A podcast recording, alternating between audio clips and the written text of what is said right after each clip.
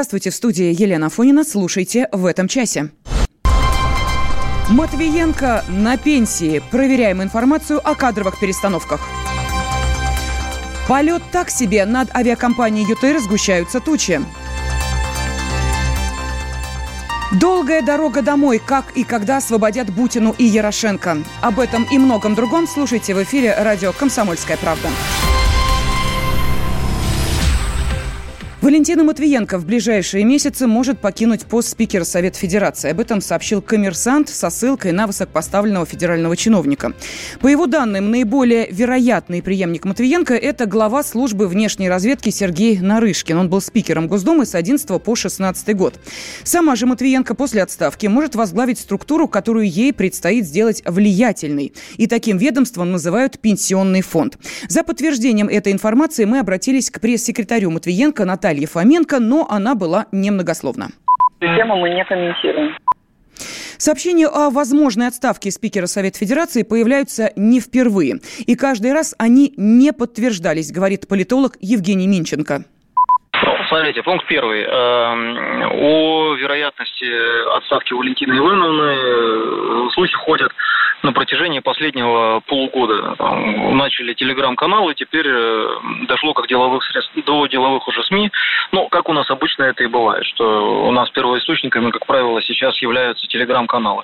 Там самая актуальная информация, но, правда, не всегда правдивая. Что касается э, отставки Матвиенко, ну, э, по большому счету, это, конечно же, номенклатура президента. Я думаю, что окончательное решение будет принимать э, Владимир Путин. Мы видим, что Валентина Ивановна демонстрирует высокий уровень энергии и, в общем-то, явно не, не выглядит таким предпенсионным политиком.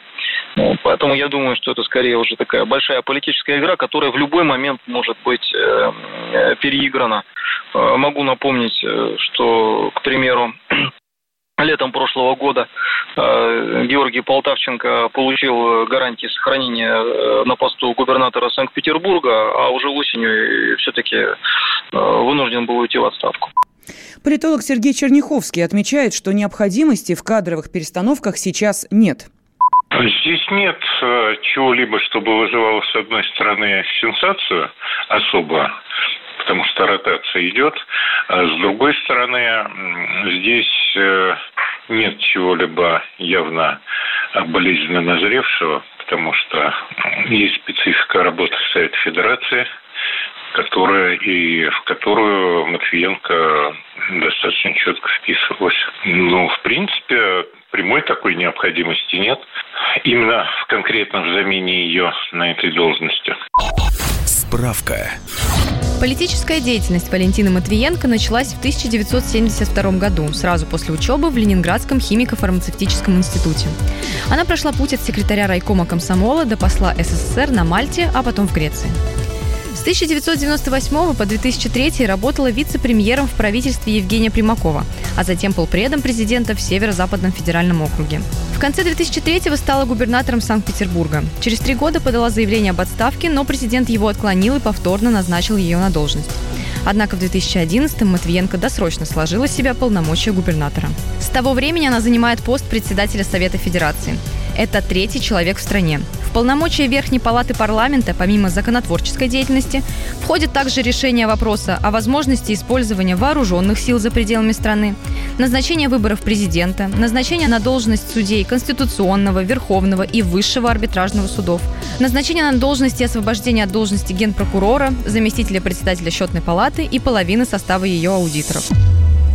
Связи с возможным уходом Матвиенко и назначением ее на должность руководителя пенсионного фонда, также сообщается, что некоторые министерства, особенно Минфин и Минтруд, недовольны работой действующего главы фонда Антона Дроздова. В частности, не устраивают высокие административные расходы и отсутствие информатизации. Экономист, ведущий радиостанции «Комсомольская правда» Никита Кричевский подчеркивает, что изменения в пенсионном фонде назрели.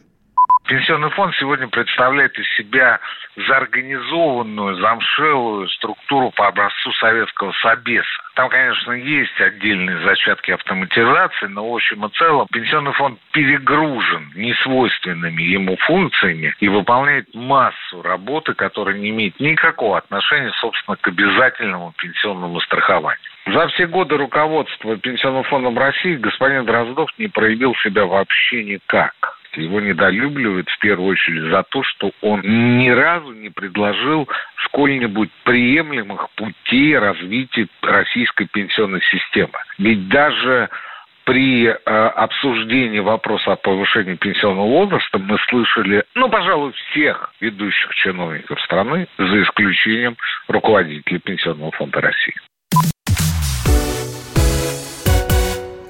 Москва надеется на скорое возвращение Марии Бутиной на родину. Об этом «Комсомольской правде» заявила уполномоченная по правам человека Татьяна Москалькова.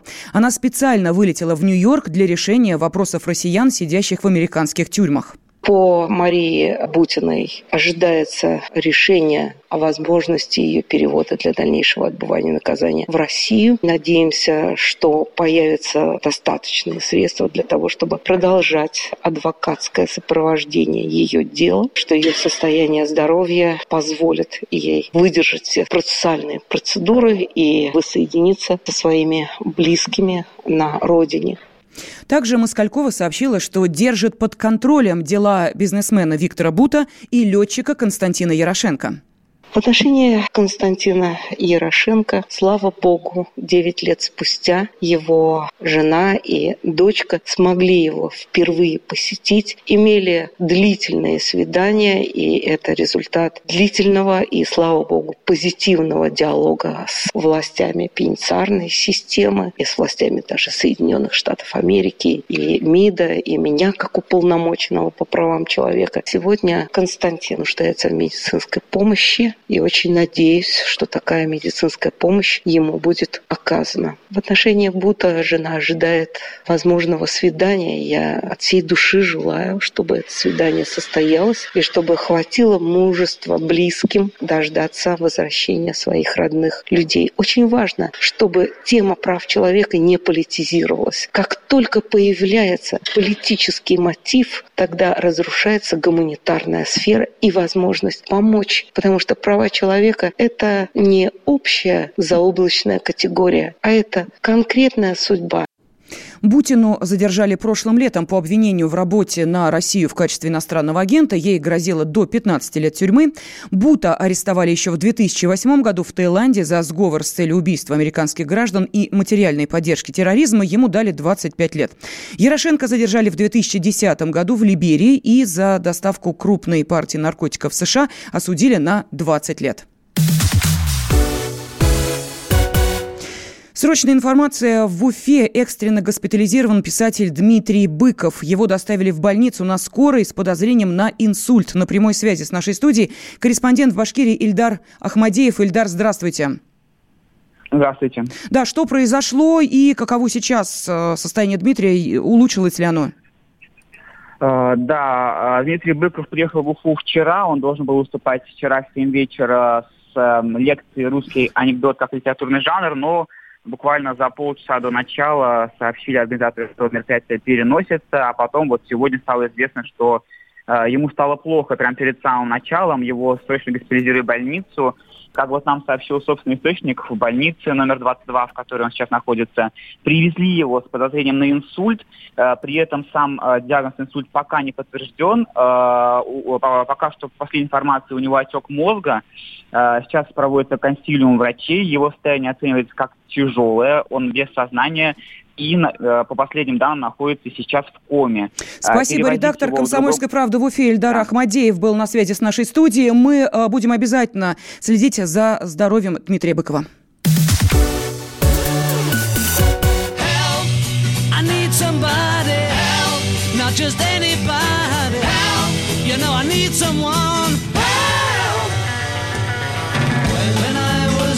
so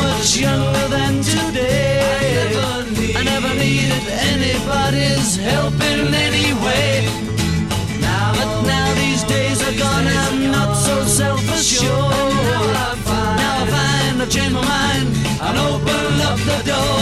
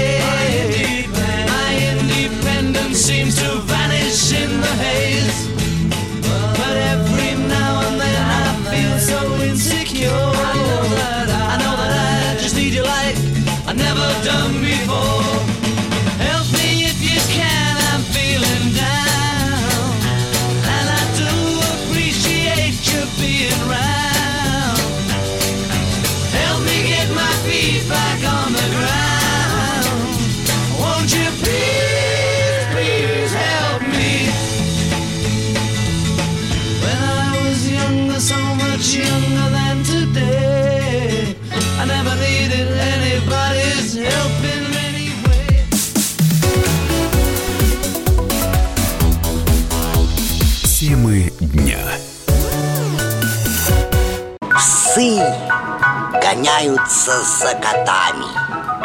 Так всегда было и так всегда будет.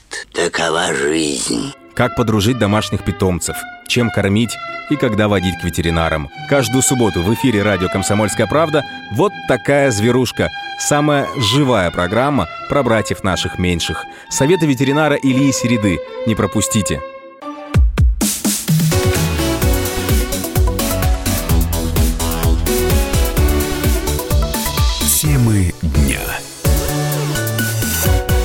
Студии Елена Фонина мы продолжаем.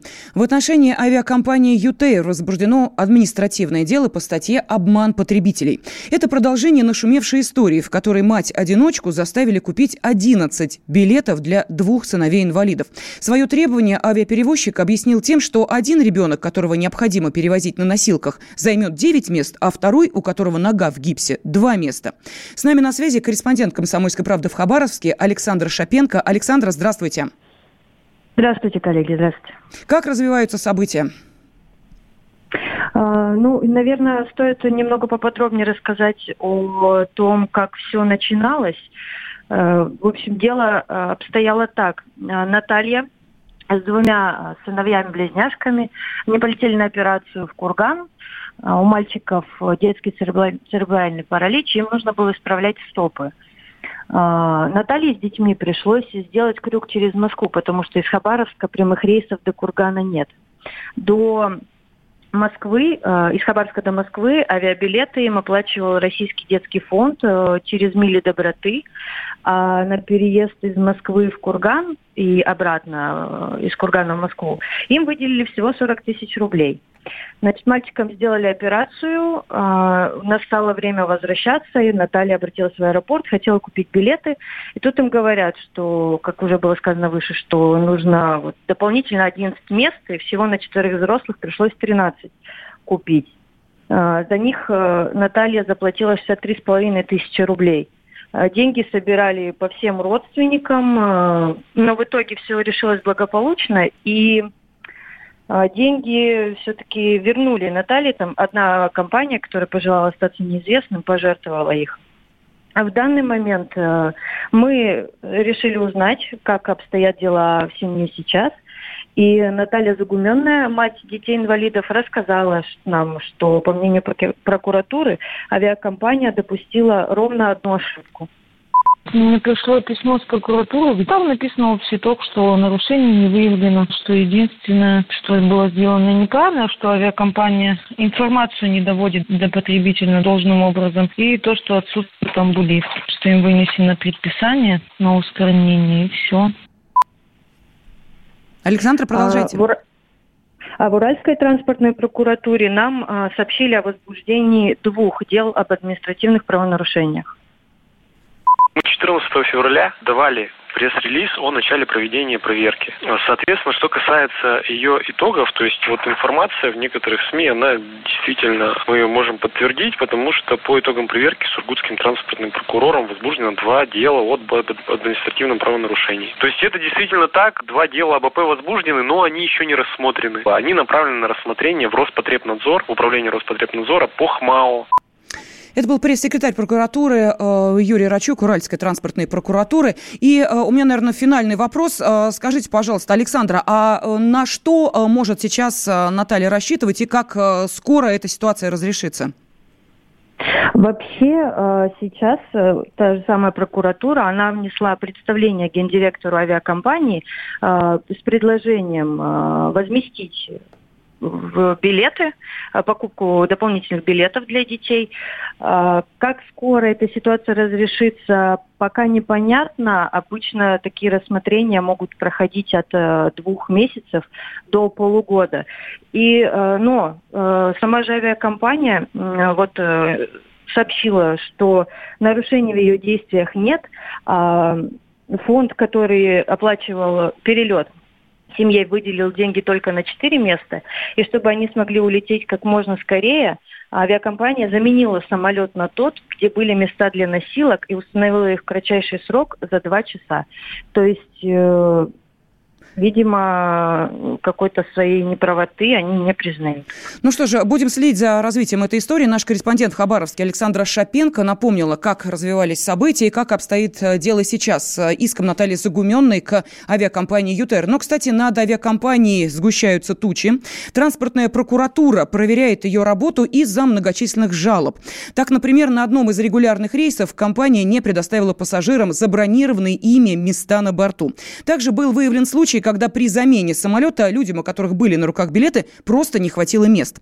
Проблемы не только репутационные, финансовое состояние компании тоже находится под большим вопросом. Сегодня утром в Ханты-Мансийском арбитражном суде рассматривали дело о банкротстве ЮТР. Вот в прошлом месяце четыре компании обратились в суд. Общая сумма исковых требований почти полтора миллиона рублей.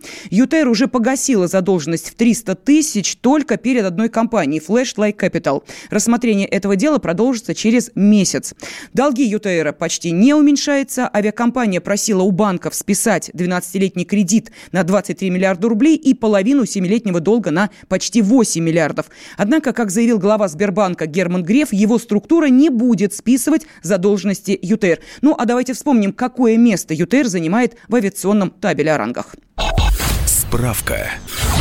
ЮТР вместе с дочерними структурами образует один из самых крупных российских авиахолдингов, выполняет пассажирские и грузовые перевозки по России и за рубежом. Всего более 50 направлений. Это пятая по величине авиакомпания в стране после Аэрофлота, России, Уральских авиалиний и S7. В прошлом году ЮТР перевез почти 8 миллионов человек. У компании также есть крупнейший в мире по размерам и грузоподъемности действующий вертолетный флот. Главный узловой аэропорт ЮТР Внуково. Штаб-квартира расположена в Сургуте. Да, но э, информация, да, с которой я вас познакомил, звучит достаточно тревожно. Я имею в виду финансовое положение ЮТР и э, некоторые проблемы, которые в связи с этим могут возникнуть у самой компании, но э, гораздо важнее, какие проблемы могут э, возникнуть у пассажиров. Сейчас на связи с нашей студией юрист, управляющий партнер организации по защите прав авиапассажиров Андрей Лухин. Андрей, здравствуйте. Да, добрый день. Скажите, пожалуйста, а вообще известно о э, некоторых проблемах ЮТР? А если мы говорим о банкротстве, то эти случаи ходят уже достаточно давно, тем более, что у Ютера была уже попытка обанкротиться в 2015 году, но там это не дали сделать. И сейчас случай ходит опять. Но, на мой взгляд, э, скорее всего, авиакомпания будет спасена по той причине, то, что она осуществляет очень много перевозок по Сибири, по Уралу, то есть в тех местах, куда другие авиакомпании просто не сунутся. Ах, Андрей, если бы мы не помнили ситуацию с Трансаэром, мы, может быть, действительно были бы э, более оптимистичны, но, к сожалению, да, в истории российской авиации последнего времени были весьма тревожные моменты для пассажиров. А что будет, если эта компания все-таки уйдет? Э, может быть, уже пора, я не знаю, там, паниковать и сдавать э, те билеты, которые были приобретены заранее? А, я не думаю, что в ближайшее время с ЮТРом что-то случится по той причине, то, что у них достаточно а, хорошие для пассажиров тарифы. Они до сих пор забивают свои самолеты целиком. Я сам а, в ближайшие выходные летел из Краснодара. Все места были заняты. И у них при этом достаточно неплохой сервис и достаточно большой парк, ну и много направлений для перелетов. И, как я уже упомянул, то есть они с собой закрывают очень многие маршруты, на которых другие авиакомпании просто нет. И если э, эти маршруты убрать, то получается будет именно транспортный коллапс во многих э, небольших населенных пунктах в той же Сибири Урала.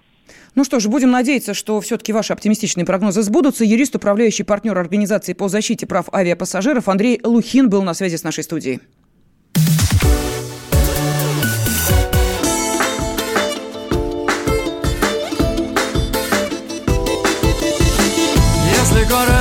Железной челюстью тебя прикусил И бежать по этому кругу уже не хватает сил. Посмотри-ка на глобус.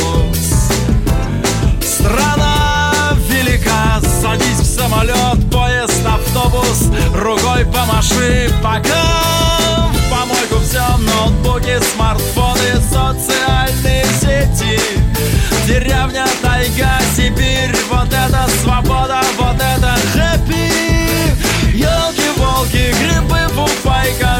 С начесом и кэппи вот это счастье, вот это в натуре хэппи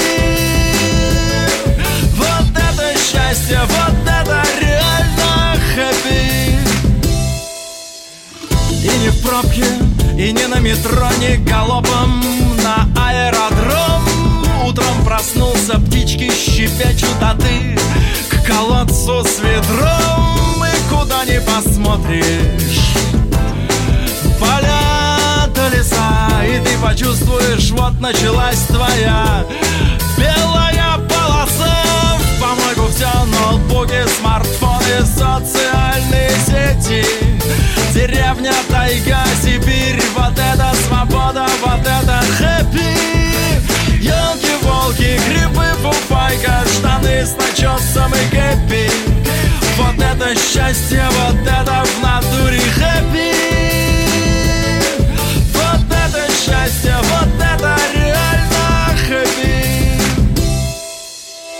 Девчонки, парни, скамейка, семечки, баня, гармонь. Вот это жизнь, какой там театр, какой филармонь. Запахи сводят с ума там.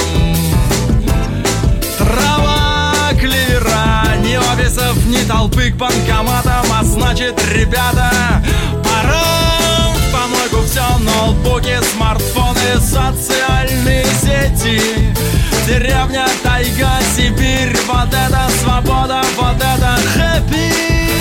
Елки-волки, грибы, фуфайка, штаны с начесом и хэппи Вот это счастье, вот это в натуре хэппи. Вот это счастье, вот это реально хэппи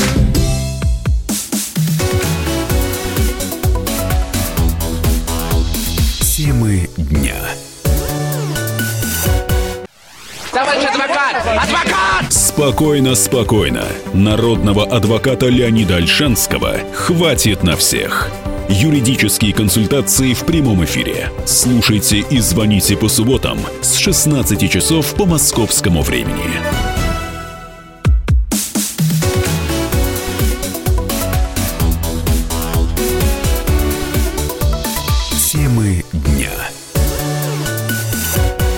Студии Елена Фонина мы продолжаем. В эти минуты в Петербурге идет заседание суда по делу о разводе Андрея Аршавина. Накануне в город высадился настоящий адвокатский десант. Защищать жену футболиста Алису Аршавину будет Александр Добровинский. Дмитрий Делинский передает с места событий.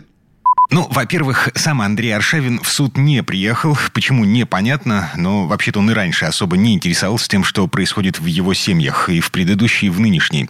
Он просто отдал все бразды правления в руки своих адвокатов. Ну а вот его нынешняя жена Алиса Казьмина в суд приехала, причем с двухлетней дочкой Есенией на руках. Девочка тут же расплакалась, им пришлось покинуть процесс, они сели в машину и уехали. Вернутся они или нет, ну, пока непонятно. Теперь по поводу того, что происходит. Формально на развод подал Андрей Аршавин. Но судя по тому, как бывший нападающий «Зенита» из сборной России отмечал свое возвращение из Казахстана, ему просто в очередной раз надоели брачные узы. Если кто-то забыл, минувшей зимой Аршавина видели самыми разными девушками. Апофеоз наступил, когда он сильно пьяный скандалил на выходе из стриптиз-клуба компании девушек с явно пониженной социальной ответственностью. В общем, Аршавин написал заявление на развод. Его жена Алиса, в свою очередь, написала заявление в полицию и в ФСБ по поводу угрозы и вымогательства. Вот что рассказывал нам ее адвокат Александр Добровинский. Приезжали люди черном, отбирали машину, заходили домой, забрали ключи, дети плакали. Ребенку, которому, кстати, вчера только исполнилось два года, там девочка не могла прийти в себя, заикалась, вписывалась там и так далее подобное. Сама бедная Алиса вообще спряталась, я не знаю, куда, в шкаф. Ну, представляете, шесть человек вламываются в дом забирать э, машину, на которой ездят э, дети, на которых возят. Требует миллион евро, не знаю за что, наверное, отступное от его члена. Говорит, если денег нет, отдай бриллиантами и шубами. Ну, как вы считаете? Ну, это ужасно. А они, должна быть. они представлялись да. Э, людьми от Аршавина или это? Они вместе приехали с Аршавина. А, Аршавин тоже был? Он был в меняемом состоянии, да. в трезвом? Да, абсолютно. И без мяча. Был трезвый и без мяча.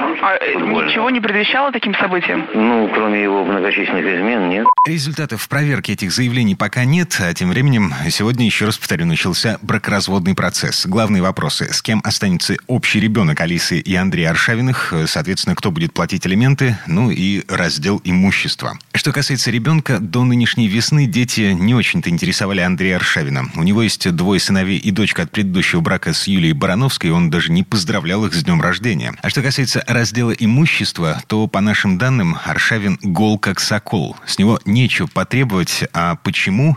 Ну, давайте послушаем маленький разговор моей коллеги Люды Ильиной с еще одним адвокатом Мариной Дубровской. Мы выяснили, что машина принадлежит, оформлена на маму Андрея, а дом в Петербурге также на кого-то оформлен? Или... На маму. У него вся недвижимость оформлена на маму. Мама а, миллионер. То есть она не будет... Она не делится. Претендовать не будет ни на что? На мамино имущество нет. Сегодня в суд адвокаты Алисы Казьминой привезли буквально два чемодана документов и обещают раскрыть всю правду о жизни в браке с Андреем Аршавиным. Но пока в суде решает вопрос, делать бракоразводный процесс закрытым от прессы или нет. Следим за тем, что там происходит. Дмитрий Делинский, радио «Комсомольская правда», Петербург. В центральной части России сегодня ожидается рекордно высокое атмосферное давление. По крайней мере, так пообещали синоптики. Мария Баченина разбиралась, как это может отразиться на так называемых метеочувствительных людях.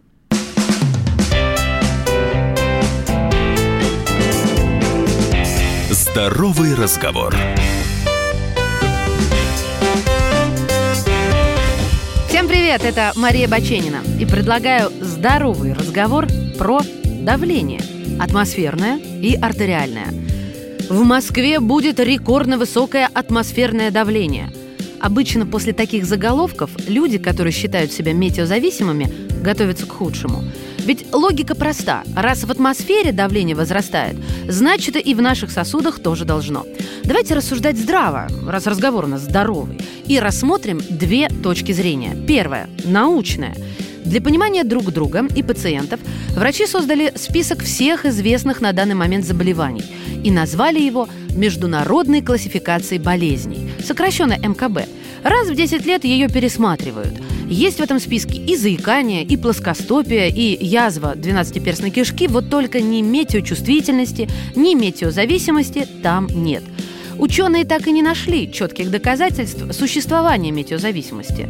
Исследований было много, но связи между значениями температуры, атмосферного давления и влажности и самочувствием человека нет.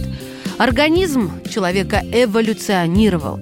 И так, чтобы состояние его внутренней среды как можно меньше зависело от состояния внешней. Поддержание постоянства условий внутри организма – это основное свойство всего живого. Метеозависимость противоречит этим принципам. Даже если допустить, что наше давление зависит от отметки ртутного столба, то странно, что мы не чувствуем себя плохо в лифте какого-нибудь небоскреба. При движении вверх давление падает на 1 миллиметр каждые 12 метров. Ну, если считать при нулевой температуре и вверх от самого уровня моря, что вполне допустимо. А мы-то считаем, что изменение давления воздуха всего на 5 миллиметров уже приводит к ухудшению самочувствия. Поэтому те, кто считает себя метеозависимыми, запоминают моменты, когда во время очередного приступа повышенного давления погода действительно менялась. Но из их памяти вытесняются случаи, когда им было столь же плохо, а погода оставалась нормальной.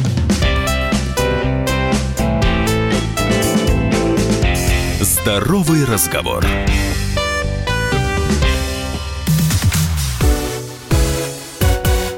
Опыт московской реновации хотят перенять другие российские регионы. Законопроект о реконструкции или сносе многоквартирных домов внесен в Госдуму. Но можно ли столичный проект через кальку перенести на всю Россию? Юрий Кораблев искал ответ на этот вопрос.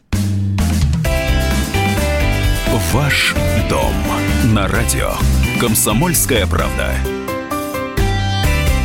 Здравствуйте. В студии Юрий Кораблев. Реновация. То, к чему так долго привыкали москвичи и вроде бы как привыкли. Уже ни протестов, ни митингов, противников переезда из старых домов в новые не осталось. В прошлом году новоселов, по данным мэрии, было 10 тысяч. По итогам этого года ключи от квартир в новостройках получат более 12 тысяч. Завистью на Москву смотрит остальная Россия. Петербургские депутаты решили даже внести на рассмотрение Госдумы проект федерального закона о расселении пятиэтажек в регионах.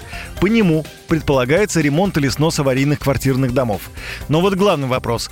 Если богатая Москва может себе позволить реновацию, то где взять деньги на такую программу в регионах? И вот как раз тут авторы законопроекта поясняют, московский сценарий неприменим к регионам, так как финансируется за счет собственного московского бюджета. Регионы же не обладают такими финансовыми возможностями. И поэтому депутаты предложили реализовать вариант государственно-частного партнерства. Предполагается возможность как частично, так и полностью проводить реновацию за счет инвесторов. Кстати, в Госдуму ранее уже поступил законопроект, который позволяет регионам запускать собственные программы реновации. Его внесли депутаты Сергей Миронов и Галина Хованская. Однако, по мнению питерских парламентариев, этот документ фактически клонирует положение законодательства о реновации Москвы и содержит существенные пробелы. Например, критике подвергся механизм финансирования реновации. В проекте Миронова и Хованской ее можно будет оплачивать только из местного бюджета. Для столицы этот механизм приемлем, но для остальных регионов нет.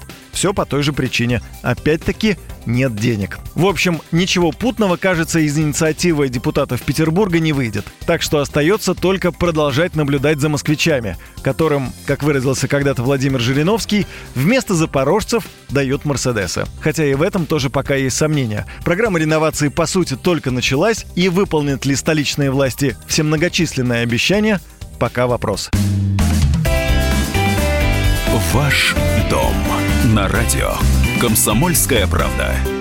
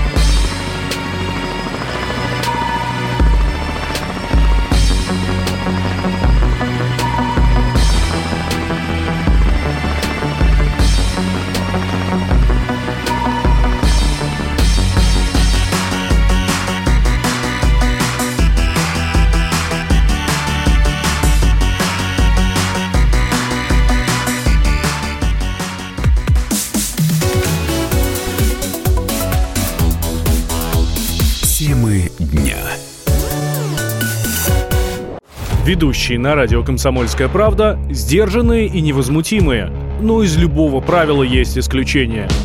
Дай по морде мне. Встань и дай. Хочешь стекло хочешь. такое? Давай. Вот так говно не в эфир кидают. Я- Ты несешь какую-то хрень. Мы расстреляем его из водяных пистолетов мочой. Самый горячий парень радиостанции в прямом эфире. Исключение из правил с Максимом Шевченко.